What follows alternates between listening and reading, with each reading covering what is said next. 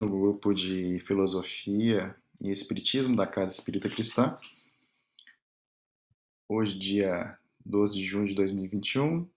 E começamos aqui né, mais um, um tema novo, né? E aí que vai ser conduzido aqui pelo, pelo Isaías. O tema aqui é fé e razão, né? E aí, Isaías, passo a palavra para você, pode, pode começar. Opa, boa noite, gente. É, primeiro algumas palavras, algumas palavras. O objetivo que a gente começa aqui é dar uma olhada, dar uma passada é, pela história e tentar dar uma olhada mais profunda como foi o relacionamento entre a fé e a filosofia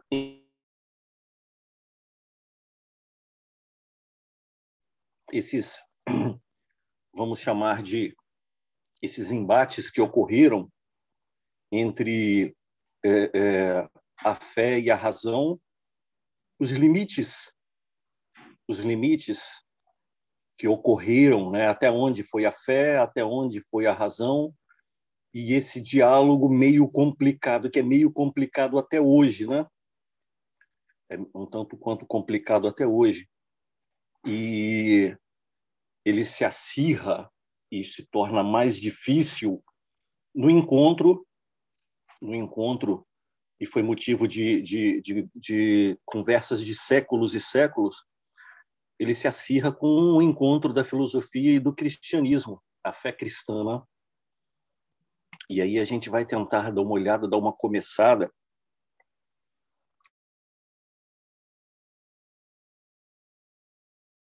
gregos. Né? Isso, esse, isso também, apesar de, de não parecer, mas foi uma problemática também para os gregos, né? É... Anaxágoras, filósofo grego, antes de Sócrates, ele teve que fugir da sua cidade para não ser morto, porque é, o seu pensamento chegava a uma conclusão do Deus único e não o panteão grego, né, de deuses, mas o Deus único. Então ele teve que fugir. Uma das acusações de Sócrates foi a corrupção da juventude, incitando a crença no Deus único. Então essas coisas, eh, esses limites e essa conversa difícil da, da razão e da fé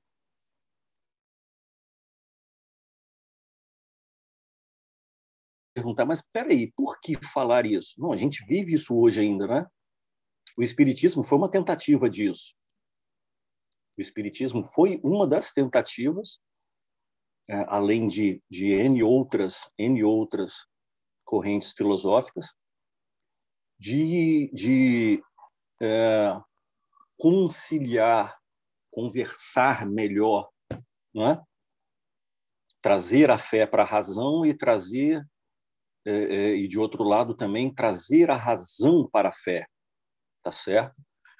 É, e até hoje, até hoje é uma conversa difícil. A gente não encontrou esses limites e a gente a gente ainda não encontrou esses limites. Então lá no século 6, 6, 5 antes de Cristo, a escola jônica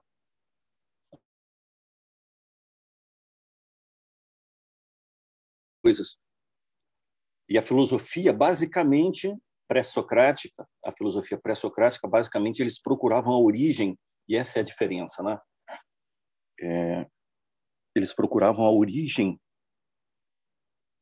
a origem das coisas nas matéria, na matéria, no universo. Então era muito era muito ligado à natureza. Os princípios estão na natureza. E, às vezes, os princípios se revestiam de, de, de, de princípios religiosos, e a gente vai ver isso. Tá? É, e aí, essa escola jônica, ah, talvez tenha sido, a, como diz o texto, né, talvez tenha sido a menos teológica de todas. Por quê? Ela, ela considerava matéria viva. Ela se voltava o princípio, a origem das coisas na matéria. E aí, é,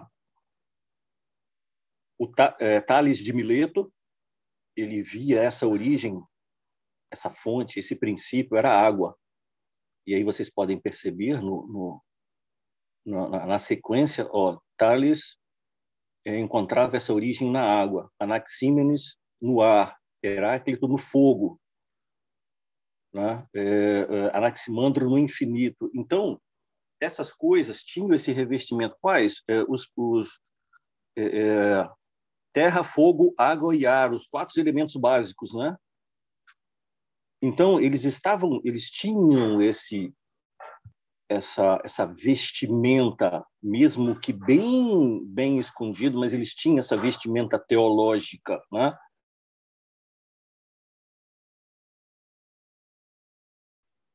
É, como a origem das coisas. E O pensamento de Heráclito aninha-se certo princípio teológico, uma vez que considera divino o fogo e acredita na lei divina ou razão universal das coisas. Tá? Existe esse princípio que rege, existe esse princípio universal que rege as ocorrências, que rege as coisas, e ele está é, e essa e esse princípio fundamental é a lei divina. Tá? Pitágoras, eu acredito, né, que ele foi o mais místico de todos, em que a mescla religião e filosofia se aprofundou bem mais, tá? É, e ele considera a vida humana, é, considera a vida humana material de expiação do, da, do erro. Aqui está pecado original, mas seria do erro original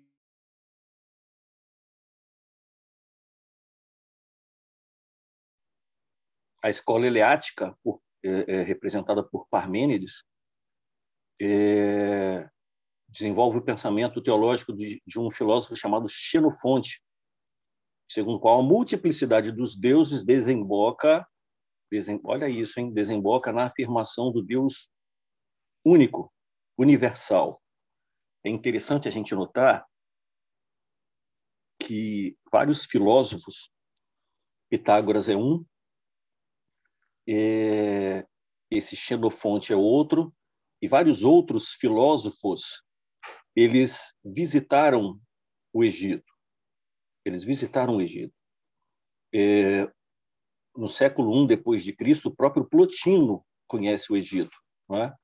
Então existia uma relação muito grande entre os filósofos pré-socráticos e os conhecimentos que eles foram buscar no Egito. Então, de certa forma, de certa forma, de certa forma, a filosofia estava esse princípio da, da filosofia tinha sim é, muito do, do conhecimento dos gregos, tinha muito do conhecimento dos gregos. E a gente pode até perceber, né? É, a água, o fogo, o ar, o infinito como o princípio das coisas. É, mas mesmo assim, mesmo assim, é, essa essa essa reflexão filosófica e esse pensamento teológico, esse pensamento teológico, ele tinha é, determinadas barreiras e acarretava determinados problemas, principalmente para os filósofos. Até aqui alguma coisa, alguma alguma questão, alguma reflexão?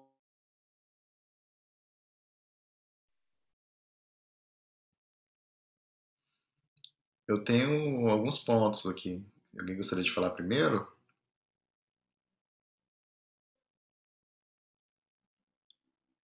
Bom, é... Isaías, tá ok? Ah, aqui a altura da minha voz, que eu tô, tava com um problema no fone aqui. Não, pode falar, tá tranquilo. Para mim tá tranquilo é, quando fala a respeito das da um pouco né, da, da, água, do infinito, né, do ar e do fogo, né, que acaba que esses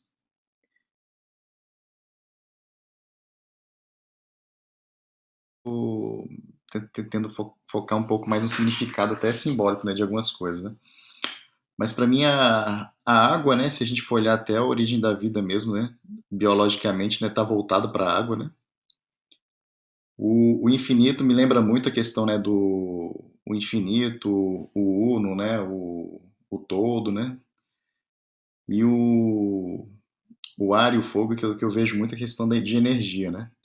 Principalmente o fogo, do, voltado para o lado da energia, né? Que eu acho que também, é de alguma forma, é um princípio, né? Fogo e energia. Né? E, assim, acho que acaba que todos eles tateiam, de alguma forma, né? O, um pouco da, da origem, né? E que eu achei interessante, assim, acho que mais como uma curiosidade aí, daí eu uma, pergunta mesmo, Isaías, quando fala de ou razão universal das coisas, né? Que eu acho que isso acaba unindo, né, todo um pensamento, né, e tendo uma uma coesão, né? Todos eles estão à procura disso, né, da, da razão universal das coisas, né? E aí é uma essência, né, de tudo aquilo que eles, que eles acreditam, né? Acho isso sempre interessante. Essa é, um, essa é uma pergunta mesmo quando eu falei, Isaías, a respeito de Pitágoras, né? Que ele considera a vida material expiação do pecado original. Pecado original acho que a gente acaba lembrando muito por, por conta de, do, do cristianismo, né? De Jesus Cristo e tal. Né? Mas você acabou usando a palavra o erro, né? O erro original, né? Isso tem alguma coisa a ver anteriormente né, a Cristo, né? Que acho que hoje tem uma, um significado muito voltado assim para a parte da crucificação, digamos assim, né? Uhum. Diferente da nossa concepção cristã, né? É... Pitágoras ele considerava é, Pitágoras e, a, e, aí ele influencia bastante Platão. É... O conhecimento que você adquire, você se lembra que Platão, Platão, o conhecimento para Platão é reminiscência. Por quê? Na ideia de Platão, e ele retira isso de Pitágoras, ele retira isso do orfismo, né?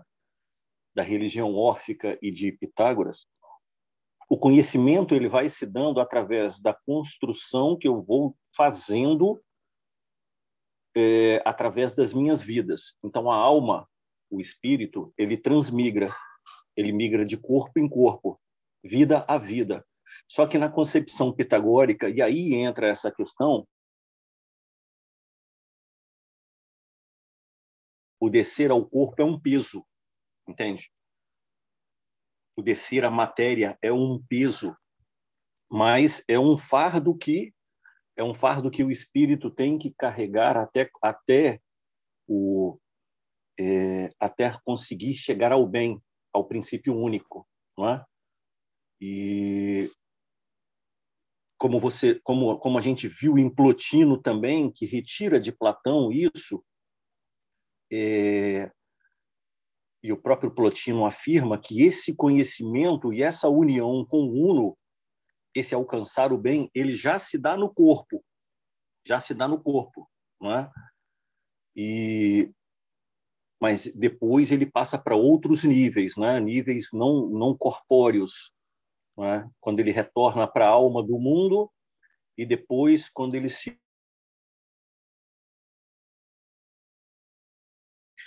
então tudo isso tanto Platão quanto Plotino ele retira de, de, de Pitágoras toda essa concepção então a concepção de conhecimento é o que eu vou construindo através da minha transmigração né, dos meus nascimentos, renascimentos, nascimentos e renascimentos, mas esse renascimento é considerado um peso, ou seja, uma necessidade, uma necessidade, mesmo sendo peso, mas é uma necessidade para eu conseguir e angariar esse conhecimento, tá? Para eu conseguir chegar ao bem supremo. E aí, nas palavras de Plotino, é, ao Uno.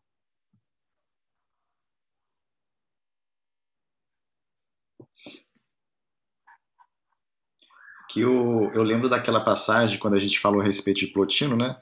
da daquela alegoria, né, do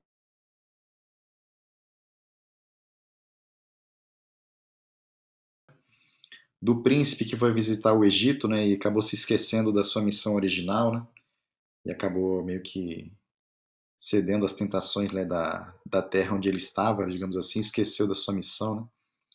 Aí a, o, que, eu, que eu estou enxergando assim do, do pecado original ou do erro original seria talvez esse esquecimento do, da nossa, da nossa essência, esse esquecimento da, da, da nossa essência, né, da, da nossa essência divina.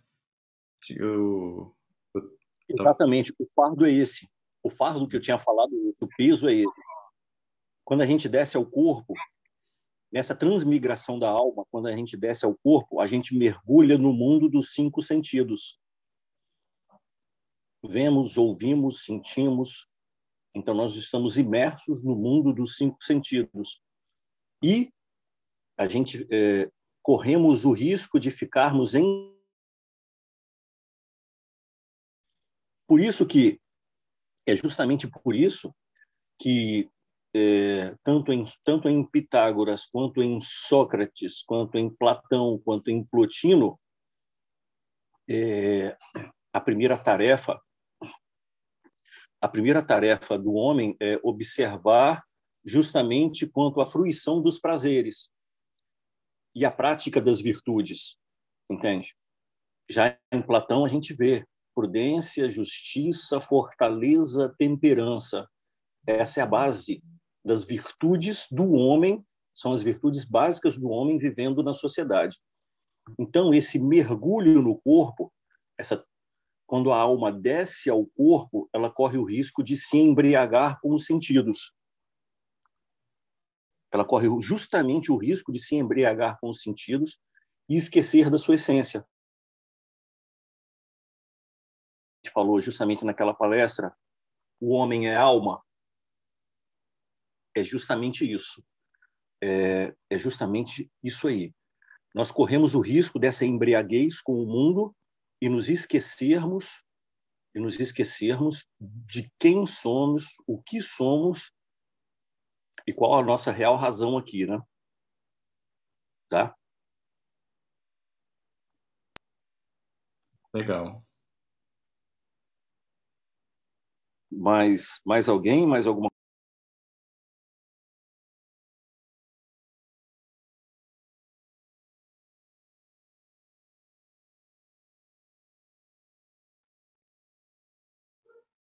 Vamos, vamos lá, então vamos.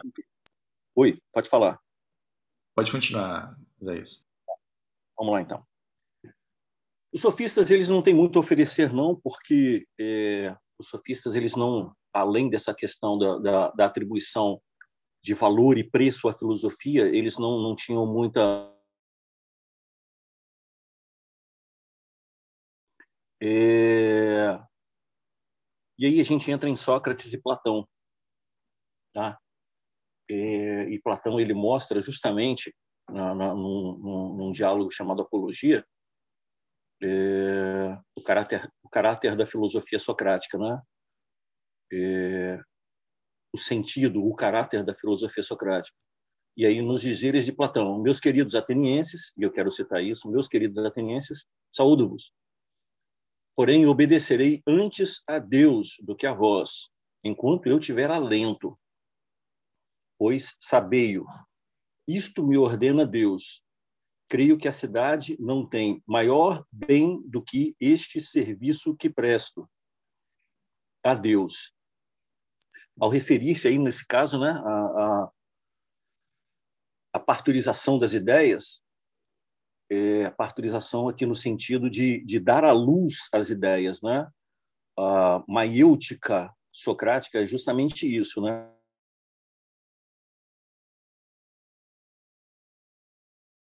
Obstetra, porém veda-me de dar à luz.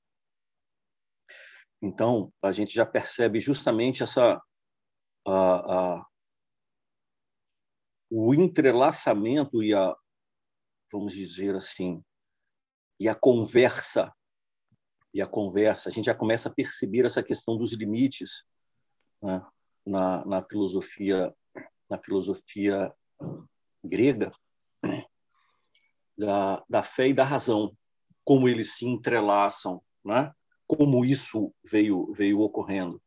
E a gente tem que entender que que foram foram é, anos anos e anos saídos do mito. A gente a gente a gente leu e ouviu muito, né, aqui da questão dos mitos gregos, né? A gente passou por isso, a gente viu. E o mito estava entrelaçado e está entrelaçado ao humano até hoje. Mas naquela época era muito mais forte, né? Tá?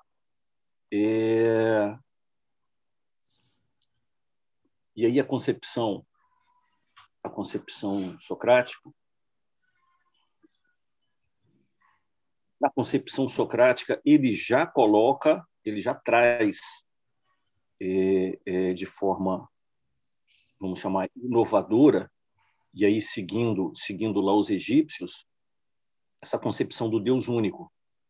Ele retira, começa a retirar uh, uh, da cabeça de alguns gregos, e principalmente dos seus alunos, essa ideia dos deuses, já começa a inserir a ideia do Deus único. E essa ideia é importante. Tá? Vamos lá, então. O Isaías, está tá me ouvindo? Que às vezes eu estou falhando aqui, não sei se vocês estão me ouvindo.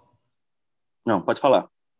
Eu tô, é um comentário apenas. Eu estou impressionado. Assim, eu sabia desse lado de Sócrates, mas lendo ali a frase Deus me obriga, é... cara, é impressionante a, a, a, como isso me lembra Jesus lá, né? Tempos depois, a certeza de estar é, em uma missão, é, essa fé profunda, né?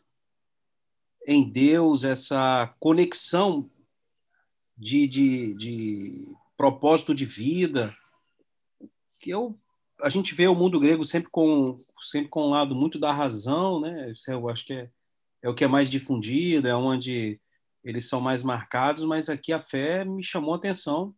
É, que me parece, se você trocasse essa frase para uma pessoa qualquer e dissesse que foi Jesus que falou, caberia. Exatamente. E aqui a gente pode perceber isso que você está falando. É, Sócrates vai dizer: estar presente em todas as partes e velar também por tudo, se eu colocar essa frase na Bíblia, eu vou chamar Deus de onisciente, onipresente, onipotente. São as três características de Deus. Está fora da Bíblia? Não está, mas foi Sócrates que disse. E aí ele continua: esse Deus que dirige e ordena tudo. Só é visível para nós nas obras imensas que realiza, porém permanece invisível em tudo o que estabelece em seu concerto interior. É praticamente uma Bíblia, né? Se eu estou falando de uma Bíblia aqui. É, não, eu tô, eu tô assustado com esse nível de, de, de, de fé. E colocando sempre como fé e razão para tentar encaixar tudo, com esse nível de fé que, que existia, eu não, não sabia. Às vezes, justamente a gente é, não seguir aqui o objetivo, né? É não seguir os caminhos corriqueiros da filosofia, porque justamente o que era passar, o que nos é passado e o que nos é ensinado é, é o caráter extrema e absolutamente racional da filosofia desde o começo e não, não foi bem assim. Não foi bem assim, né? Essas coisas foram choques para a, a, filosofia é como o André o André falou né, anteriormente. Todas as reflexões dos filósofos, todas as reflexões, é, na maioria dos filósofos, não todos eles, né, na maioria dos filósofos, convergem para um princípio, convergem para um princípio único, seja ele chamado de Deus ou ele chamado de Uno filosófica me conduz a isso, tá? É... E isso já começa, isso já começa lá na Grécia antiga, né? isso já começa na Grécia antiga.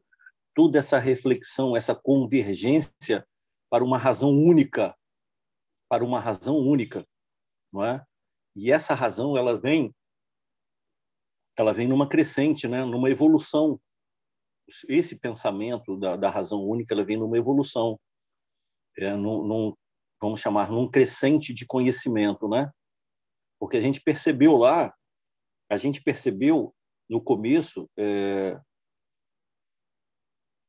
o direcionamento da razão para a natureza. Então, é, o princípio único se encontra, o princípio único e universal de todas as coisas se encontra na água. chegar na concepção, até chegar na concepção do princípio único e mais tarde do Deus único, né? Tá? Então isso já é, é isso, esse entrelaçamento e essa e essa e essa conversa entre o que eu sinto, o que eu sinto, o que eu acredito e o que eu penso, o que eu raciocino, né? o que eu reflito. Como existe essa conversa, né? Como eu posso como eu posso conciliar essas duas coisas, né? A minha fé e a minha reflexão racional. É, quais são os limites, né, de cada um? Quais são os limites de cada um desses aí? Isaías. Tá? Eu. É, olha só, é, assim, como é que você vê é, a participação nessa, nessa confluência de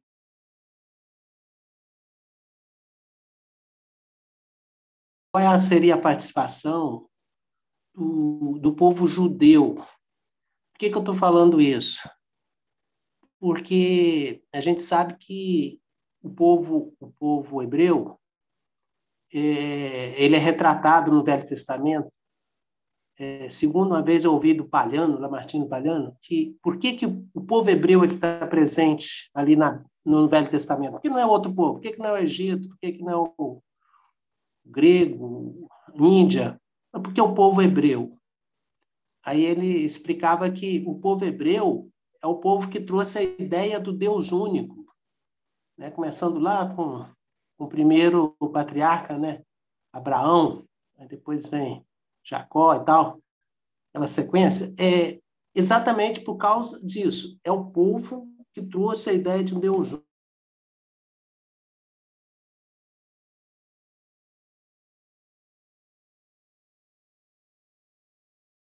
importância, segundo o Palhano dizia, desse povo estar tá ali na, no Velho Testamento é a ideia do Deus único. Eu gravei isso, achei isso interessante. Eu te pergunto, né, como é que como é que eles entram, ou, ou se entra, não sei, se tem alguma relação com tudo isso aí que você está falando. É, não, é só uma pergunta. Não, tem sim. A gente vai ver depois. É, é interessante a gente não ver filósofo judeu, né? Não. Exatamente, isso que eu estava pensando são raros. A gente vai falar de um aqui depois, talvez, acho que hoje não dá, mas talvez na semana que vem a gente fala. Filon de Alexandria, um filósofo, filósofo judeu. Mas com, com, relação a essa questão do Deus único, é, essa concepção do Deus único também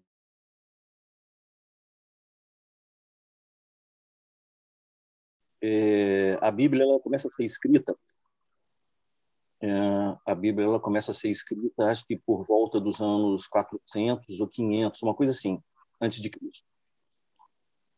Ali que se começa a escrever alguma coisa. Até então, era a transmissão oral. Transmissão oral. Tá?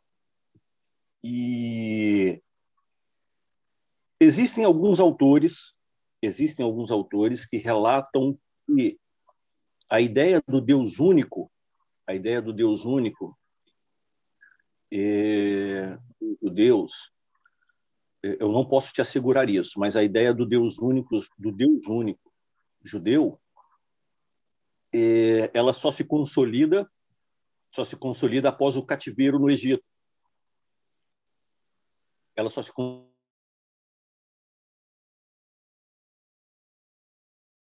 e é, os egípcios, os egípcios acreditavam nessa, nessa apesar de, de, de deuses menores, mas existe o Deus único, o Deus criador, o Deus razão universal, não é? que é transmitido também para os gregos, para Pitágoras e para outros, é, Pitágoras, Anaxágoras, Platão, Sócrates, é, e também é, esse pensamento consolida nos judeus a ideia do Deus único. Existem alguns autores que seguem seguem essa linha, tá? E não só a ideia do Deus único, mas também como a, como o judaísmo em si, ele só se consolida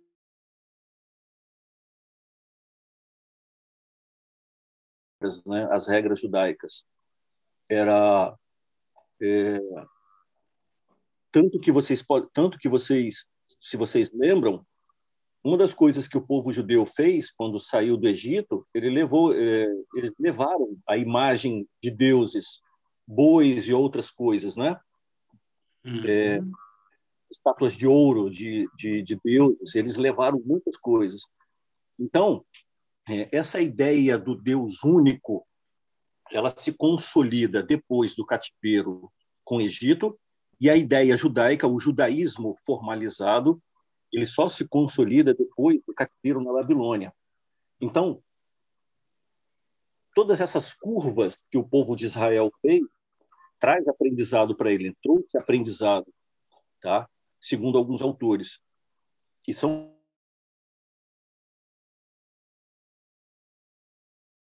como religião formalizada, né? Tá? É... Eu não sei se eu consegui explicar o que você queria. Não, tá, tá, tá no caminho, né? Porque depois, mais na frente, a gente vai tentando fechar.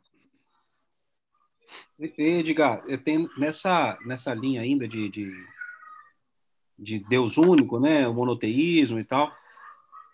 Eu me recordo uhum de ter lido no, naquele livro A Caminho da Luz, lá é muito abordado sobre isso, né? Esses quatro grandes povos ou troncos que vêm de Capela, né? O judeu é um deles, o Egito também, etc. Que lá, acho que o Emmanuel fala alguma coisa no, no sentido de é, o politeísmo egípcio era muito mais uma adaptação à realidade que se tinha desse mundo aqui do que necessariamente um politeísmo por, por atraso, moral intelectual, digamos assim. E aí fica é, é mais uma, um, um, elemento aí de, de análise futura nossa, né? Se, se houver interesse. E depois eu lembro que eu ouvi num podcast do Haroldo Dutra, aquele pode ser, tem vários lá, e eles falaram de novo disso, de que na verdade era muito mais uma relação com o, é, é, o, o povo, porque eles tinham lá os iniciados, que era uma coisa bem reservada, né? E depois como Dava se relacionava com a sociedade como um todo. Era considerada, se eu não me engano, foi quem mais, foi quem primeiro retorna para a capela, né? recebe a condição de retornar para a capela. Então, essa coisa do, do Deus único, eu acho que ele ainda tem espalhado aí mundo afora outras formas ainda, talvez indiretas. Né?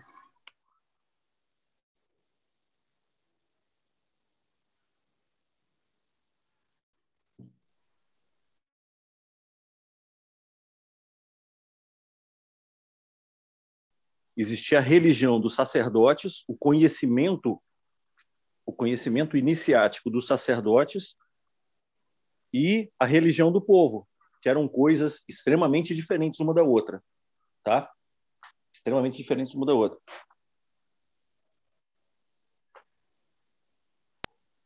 Eu, eu lembro também quando a gente fez aquele estudo de mitos também, né? Numa das palestras lá do Joseph Campbell, Campbell, que ele falava um pouco dessa questão né, da, da diferença entre as religiões né, monoteístas e as politeístas, né?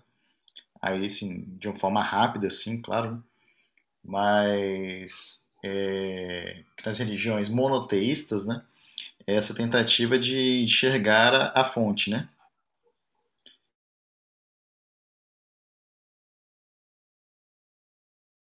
Politeístas, aí também, claro, de uma forma resumida, né? mas falava muito assim das, das vezes desses avatares intermediários, né? Serem os veículos por onde a fonte passa, digamos assim, onde a fonte é, passa esse poder, né? E aí existiriam esses, esses seres intermediários que seriam os diversos deuses né, das religiões politeístas, né? Não é, são a fonte propriamente dita, né? Mas são, são, são como se fossem veículos, né? Da, veículos diversos que provêm de uma mesma fonte, né? E também tem uma questão muito pedagógica também, né? Quando a gente olha algumas religiões politeístas, né? que às vezes tem alguns deuses específicos, né? Deus, Deus da, Deus, Deus, deuses da sabedoria, deuses da guerra, né? Deuses da arte, né? Onde que tem uma função meio pedagógica, né? No sentido assim, quando se está precisando de, de mais coragem ou está se precisando de mais de mais digamos assim de um mais amor ou algum aspecto em que o indivíduo necessita de conhecimento. E aí sim existiria essa inspiração, né, a partir daquele Deus, né, para poder sim é, enxergar internamente algo que pudesse ajudar a pessoa a, trans, a transportar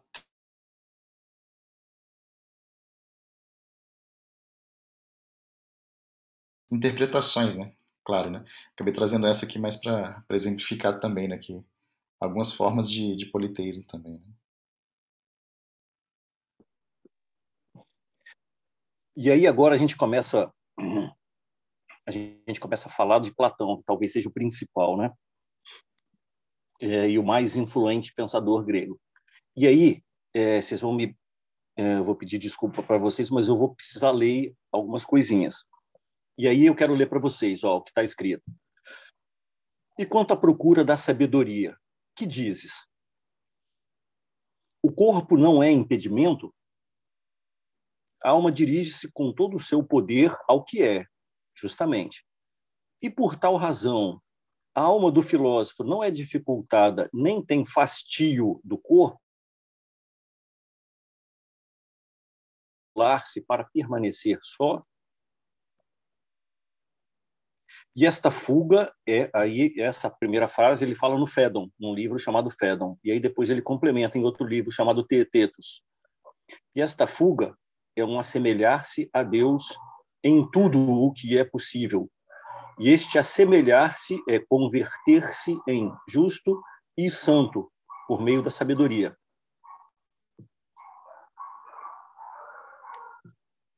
Tá? A gente já percebe aqui em Platão, Platão ele ele ele tem uma é, uma vamos chamar assim uma tendência maior do que Sócrates nessa relação e ele já aprofunda isso é, nessa relação entre filosofia e religião a gente já percebe um aprofundar muito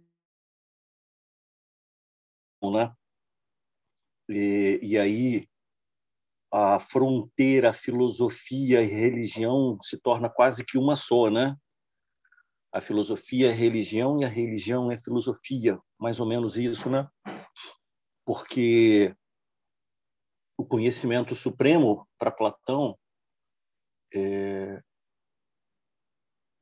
o conhecimento supremo para Platão é justamente é, o caminhar para o bem, aperfeiçoar crescer no conhecimento, na, nos seus conceitos, aperfeiçoando os seus conceitos de virtude, é, de, da própria sabedoria, para justamente é, a proximidade com o que ele chama de bem supremo. Tá? Então, esses limites aqui em Platão são muito mais tênues que eu falo da fé e da razão. Tá bom? da fé e da razão. E E aí a gente percebe, aí a gente percebe que é, a fé se torna instrumento da razão, mas também a razão se torna um instrumento da fé. Percebem como isso funciona e como isso deveria funcionar? A minha fé deve se submeter à razão, mas a minha razão também deve servir à fé. Né? Tá bom? E ele continua. Uh, ele continua num livro chamado Timeu. Tudo o que se gera é necessário que seja gerado por alguma coisa sem a qual não é possível que alguma coisa seja gerada. Entenderam a frase? Tudo que é, tudo que se gera é necessário, existe uma necessidade que seja gerado por alguma coisa sem a qual não seria possível que essa coisa fosse gerada. O, o Isaías, seria, seria como na, na, na, na, lógica de, acho que é de Pitágoras, que o 2 só pode partir do 1, um, né? A diversidade é. só vem do uno, seria por aí, né? Exatamente. É evidente a todo homem que contemplou o eterno. Quem contempla o eterno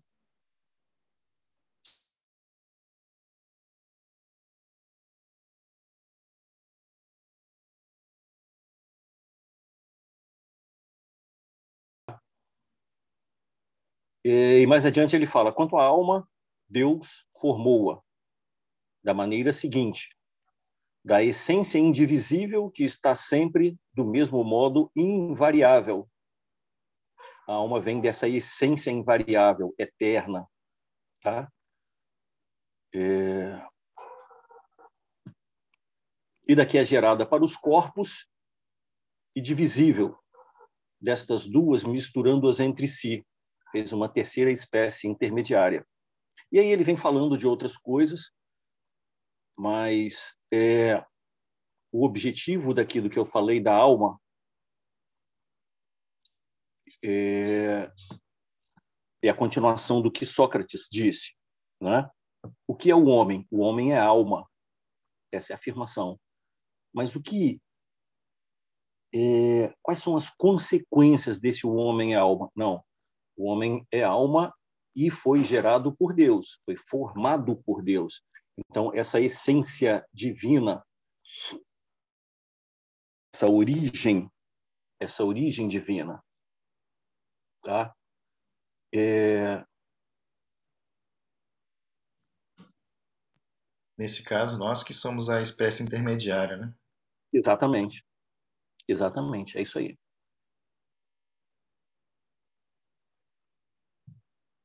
Tá? É, então, a gente é, a gente começa a olhar e começa a perceber que é, existe uma forma e talvez essa forma é, não seja tão acessível. Existe uma forma de filosofar, de pensar em que o embate, vamos chamar assim, tá? Talvez essa não seja a palavra, que o embate fé e razão não seja tão danoso às duas partes, entende?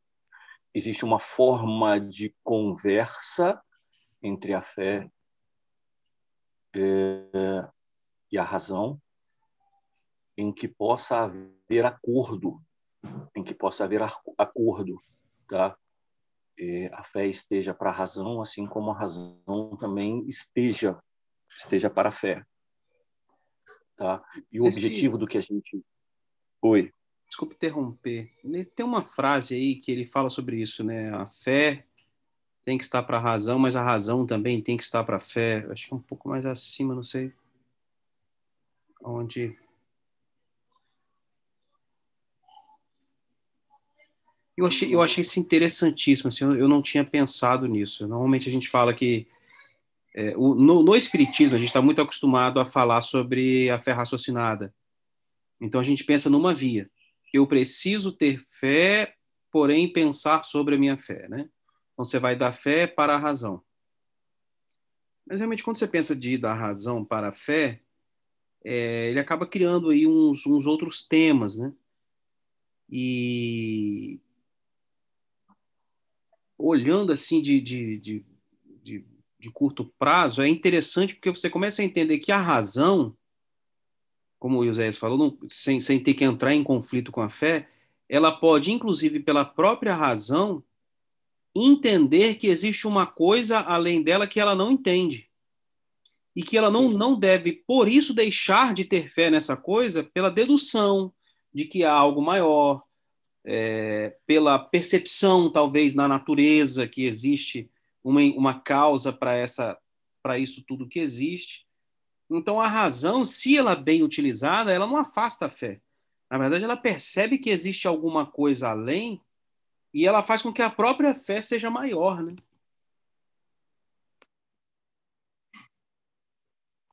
Sim, exatamente, exatamente. É...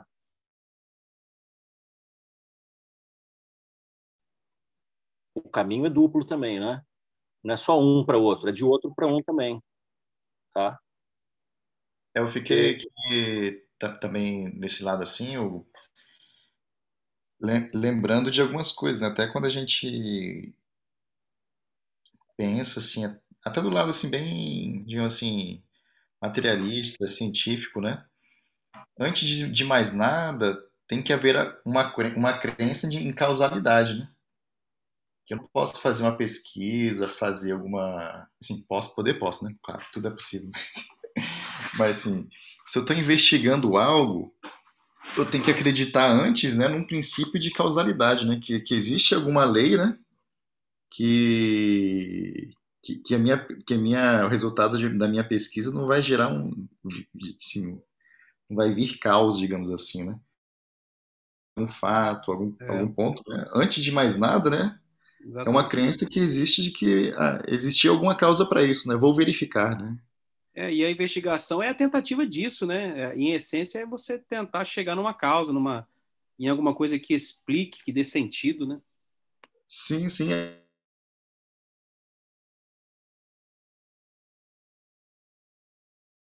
Mas que, que acho que internamente parece já, já não sei se já é assim, né? Mas assim, tudo que a gente vai investigar, tudo que a gente vai procurar um pouco mais a fundo, né?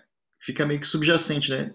É, existia uma causa para isso, né? Não é um causa, existia uma causa, né? Que eu vou me esforçar e vou tentar encontrar, digamos assim. Né? E até do, olhando o lado de avanço científico é muito, muito nisso, né? De pesquisar as coisas, encontrar as leis que estão por trás. Né? Qual é a essência da natureza, né? Mas é, é, é, antes da minha pesquisa tem essa crença, né? De que eu vou encontrar alguma coisa, pode ou não, né? Mas na, na evolução, no progresso científico, existe, existe isso. Está meio subjacente, mas existe, né? É, exatamente. E aí, só completando Platão, ele vai dizer, eu acho interessantíssimo essas duas frases dele. É, não te parece que é fácil maneira a alma é anterior nascida antes de todos os corpos. É necessário que, nessa alma, todo homem reconheça a Deus. Percebe? É... Depois eu. Não estimemos a Deus nunca menos que aos artífices mortais. Deus e as coisas divinas são o sumo da perfeição. Tá? Então, nisso tudo, nessa história toda, eh, que a gente vem, vem trazendo aqui, a gente consegue retirar bastante, bastante coisas, uh, bastante coisas para gente. É... Primeiro, já no começo, já no começo existia a necessidade, é... existia a necessidade do, do da reflexão sobre o princípio das coisas. O que é isso, a natureza? E como eu explico? O que é isso, o homem?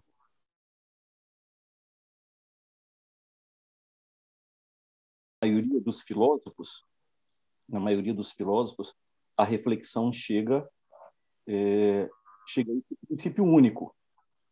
Chega a esse princípio único. Seja a uma matéria divinizada, água, fogo, ar, o infinito, tá? Seja essa matéria divinizada com aspectos divinos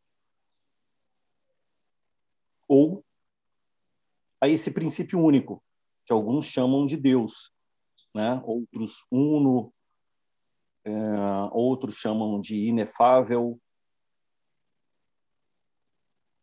Mas para chegar a esse ponto, para chegar a isso, é, foi preciso que a fé não alijasse percebem o diálogo, percebem as fronteiras, o caminho disso, como vai se delineando ao longo da história. É, e todo o objetivo disso aqui, e aí na semana que vem eu quero apresentar a vocês outro texto, outro texto, é justamente é, justamente mostrar que é, esse caminho, esse caminho no grego, para os gregos foi problemático, sim, mas ele foi de certa forma fácil. É, é, não, não fácil, desculpa. Foi, foi de certa forma tranquila, né? apesar de um ou outro ter sido ter sido condenado. Mas esse delineamento fé e razão ele se faz de uma forma menos danosa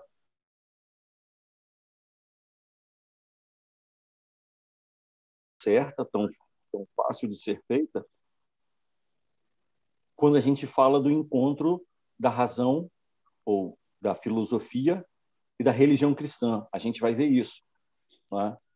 E a aceitação, a aceitação dos cristãos, da maioria dos cristãos, a aceitação da filosofia não foi tão fácil assim. Foi um embate assim um pouco difícil, não é? essa conversa filosofia e filosofia e fé, quando a gente entrar no, na, na, conversa lá com os cristãos, primeiro século, segundo século, é, a gente vai ver que não foi tão fácil, tão fácil assim, porque a tendência ou eu escolhia um ou eu escolhi o outro, entende? Ou eu escolhia a razão e alijava Deus da conversa ou a fé da conversa, mergulhava na fé e não queria olhar para a razão porque eu achava é, é, eu achava que a filosofia não me completaria ou não me serviria de nada. E aí o que a gente vai ver depois e vai perceber é que os próprios é, logo no começo, né, eu, posso falar de Clemente, eu posso falar de Orígenes, é, Justino, é, e vários outros, Tertuliano, que eles vão buscar na filosofia, e a gente tem um precursor né, disso aí, o Filon de, de Alexandria, que é um judeu, é, eles vão buscar na filosofia, os próprios cristãos vão buscar na filosofia os conceitos para defender o cristianismo. E aí começa toda a conversa, é? começa toda a conversa com alguns e aí culminando em Santo Agostinho e Santo Tomás de Aquino, tá? Que foram assim os uh, foram os expoentes dessa conversa entre razão e fé. É, a própria filosofia se torna instrumental do cristão ou de alguns, né? Que se torna in, in, é, instrumental de defesa de defesa dessa fé tá? Mas a, a conversa não foi a conversa fé e razão para o cristão ali logo no começo não foi tão fácil, não foi tão fácil. E é esse cara aqui é a filosofia desse cara que a gente está olhando agora, Platão, que foi o subsídio da maioria deles. Eu acho que o único que sai sai fora dessa aí de Platão é Santo Tomás de Aquino, que ele olha ele ele olha Aristóteles, né? mas é, Orígenes, Clemente, Justino, Santo Tomás de Aquino e muitos outros, é a filosofia platônica e os neoplatônicos que dão subsídio tá? dão subsídio para essa essa defesa da fé, justamente justamente é, por isso que a gente está lendo aqui, ó, essa capacidade de Platão de dialogar fé e razão, de dialogar com Deus, da razão dialogar com Deus e Deus dialogar com a razão, vamos chamar assim, né? É... Então, é... esse, esses conceitos platônicos, esses conceitos platônicos, ah, o homem como divino, o homem como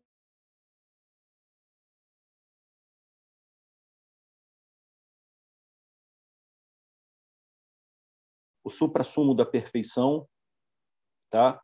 A alma como anterior e nascida de Deus, origem de Deus.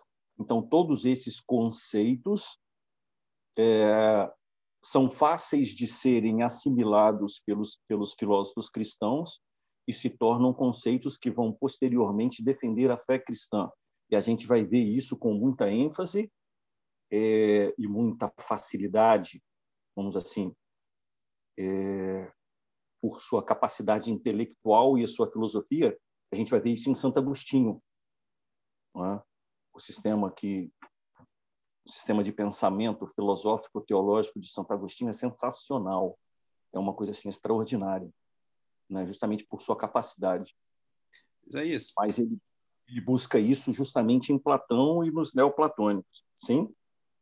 É o que você está falando aí para mim é uma coisa muito importante assim né? É, em algum momento eu enfim eu tenho até é, esse estudo acho que vai me ajudar muito a entender é a, ou você tem que escolher a filosofia ou a, a, a religião.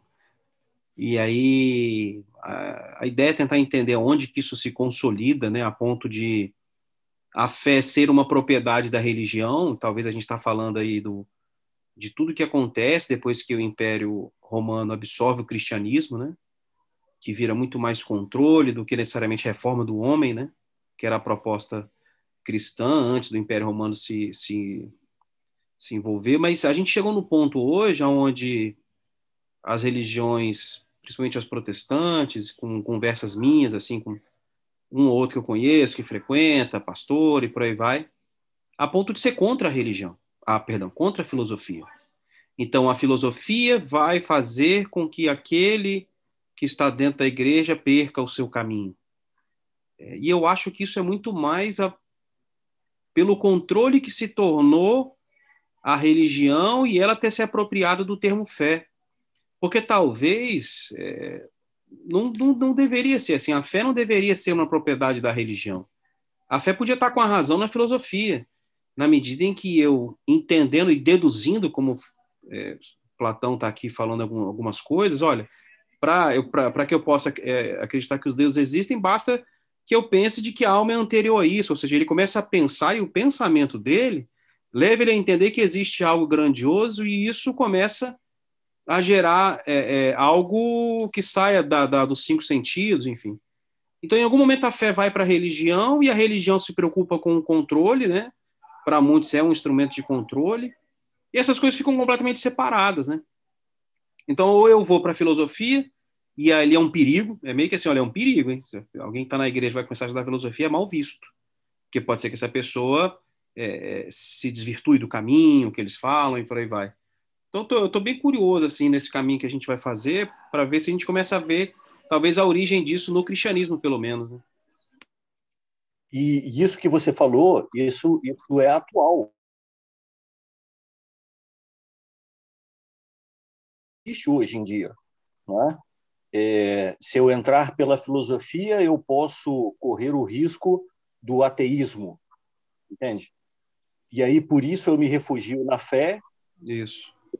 Eu me refugio na fé e é, uma fé não refletida uma fé não pensada, entende? Uma fé não questionada.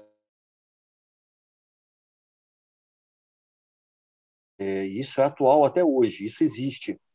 Esse caminho, eu já alerto aos senhores, já alerto aos senhores, será um caminho assim que nós, nós iremos ver os dois lados, né?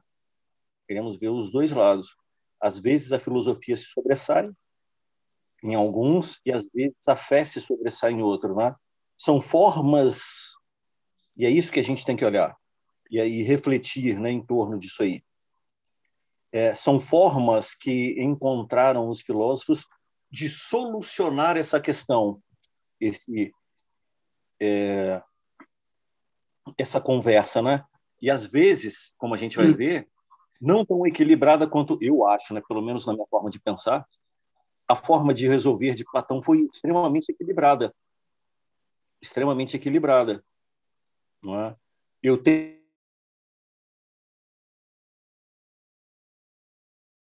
ação no mundo, o que é o homem e como agir no mundo, não é? Mas eu tenho também a reflexão é, do que é o homem e qual a sua origem, percebe? Então esse equilíbrio ele se dá em Platão, mas em muitos outros essa coisa não vai ocorrer, esse equilíbrio não vai ocorrer. É isso que a gente tem que olhar e refletir, né? Às vezes, às vezes a fé vai se sobressair e tomar conta da filosofia, e às vezes a filosofia vai se sobressair e tomar conta da fé, né? O Isaías. Oi. Isaías. Sim. É, olha só, eu estou com um pensamento aqui, mas eu acho que assim, é uma ideia bem primária, né? Porque, mas eu queria ver o que, o que você me diz, porque assim parece para minha cabeça que a razão ela vai até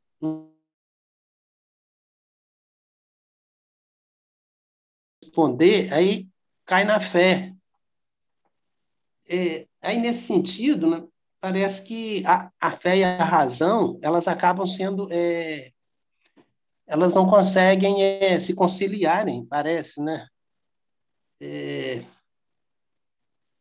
porque, por exemplo, se você você quando assim, vamos, sei lá, vamos dar um exemplo, é a eletricidade. Você vê a eletricidade e tal, e você pode raciocinar sobre ela, sobre o choque, sobre a luz que ilumina a sua sala, e tal, mas quando você vai tentar buscar a causa disso aí, você pode chegar no elétrico, que é uma coisa que você não vê.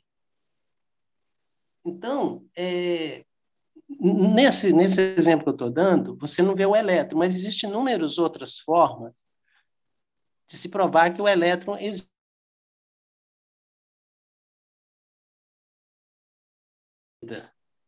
Existe o elétron, por exemplo, que gera essa luz que a gente vê que, que te dá o choque se você botar a mão lá na tomada, etc. Mas aí quando você leva esse raciocínio assim para para sua origem, né, para sei lá, para criação, Deus, como? Esse negócio realmente é muito interessante, muito empolgante. É, eu estou assim meio na, na, na vibe aí do, do, do Mansur, que vai vir coisa muito forte aí para gente, né? Porque na minha, na minha forma de pensar, assim, bem, né, bem simplória, eu vejo assim, parece que quando se pensa numa coisa muito grande, Deus, né? Então, você uma hora vai parar, não vai ter mais como você é, testar, e você, você, igual eu falei da eletricidade, você vê a luz, vê o choque, vai chegar no momento que você tem que ver Deus sem poder palpar, apalpar, né? A eletricidade, tudo bem, porque já existem estudos subsidiários que mostram a existência do elétrico que gera luz, que gera choque. Mas e Deus? Não existe ainda, não existe, sei lá, não sei se vai existir um dia uma forma científica né, de mostrar que Deus existe. Muito doido tudo isso aí. Não, tranquilo. É, eu entendo a sua, entendo a sua dúvida, mas vamos lá. É, é lógico que tem certos conceitos certos conceitos que vão carecer da prova. E um desses conceitos é Deus. Mas você concorda comigo que eu posso que eu posso é, argumentar racionalmente a necessidade de Deus? E aí vem lá desde o princípio, desde o princípio com os padres da igreja, com é, as provas racionais da existência de Deus, argumentos em que eu não consigo refutar que eu chego a uma conclusão que Deus é necessário. Eu não consigo provar, mas os conceitos e o meu raciocínio me levam à conclusão da necessidade de uma causa única, nem que eu tenha que chamar essa causa única de Deus. Tá? Entende? É lógico que vai carecer da prova, porque Deus não é, Deus não, não, não, por enquanto não conseguimos colocar Deus sob um telescópio ou um microscópio, vamos dizer assim. Né? Eu nem sei se seria microscópio ou um telescópio, mas é, carece da prova, da prova. Mas justamente o que a gente aprende com Platão e olhamos é que o meu raciocínio e o aperfeiçoamento dos meus conceitos, eu purificando os meus conceitos, né? eu consigo raciocínios, formas de raciocínios corretas, lógicas, perfeitas, sem erro, em que eu consigo chegar a uma conclusão, e aí os teólogos, e principalmente Santo Agostinho, né? Santo Agostinho, ele vai ter essas provas da existência de Deus. A gente vai dar uma olhada nisso aqui, uma passada bem rápida. Santo Agostinho também, é, desculpa, Santo Tomás de Aquino também, as provas da existência de Deus. Ou seja, o que, o que é isso? É a filosofia com os seus conceitos e os seus raciocínios mostrando racionalmente a necessidade da existência de uma causa única para tudo o que existe. Entende? Então, nesse sentido, apesar da carência de prova, a filosofia e a sua reflexão dialogam com a fé e chegam a determinadas conclusões. Você concorda comigo? Sim, sim. Então, é justamente essas questões. E talvez aí eu alerto os senhores, né? talvez a, a, a, certas horas fique muito teológico, mas às vezes é necessário isso aí, é necessário dar uma olhada, tá? Então, a grande questão aqui do que a gente está vendo, a grande questão do que a gente está vendo é, é justamente essa reflexão, esse pensar da razão que me conduz a essa causa única, que me conduz a essa causa única. Tá? Nem que eu tenha que nem que eu tenha que dizer que e concordar com a ciência no final, talvez, quem sabe, né? E chamar esse cara de Big Bang, sem saber o nome, entende? Chamar esse princípio único, essa causa única, essa razão única, essa necessidade da existência, entende? é, esse ser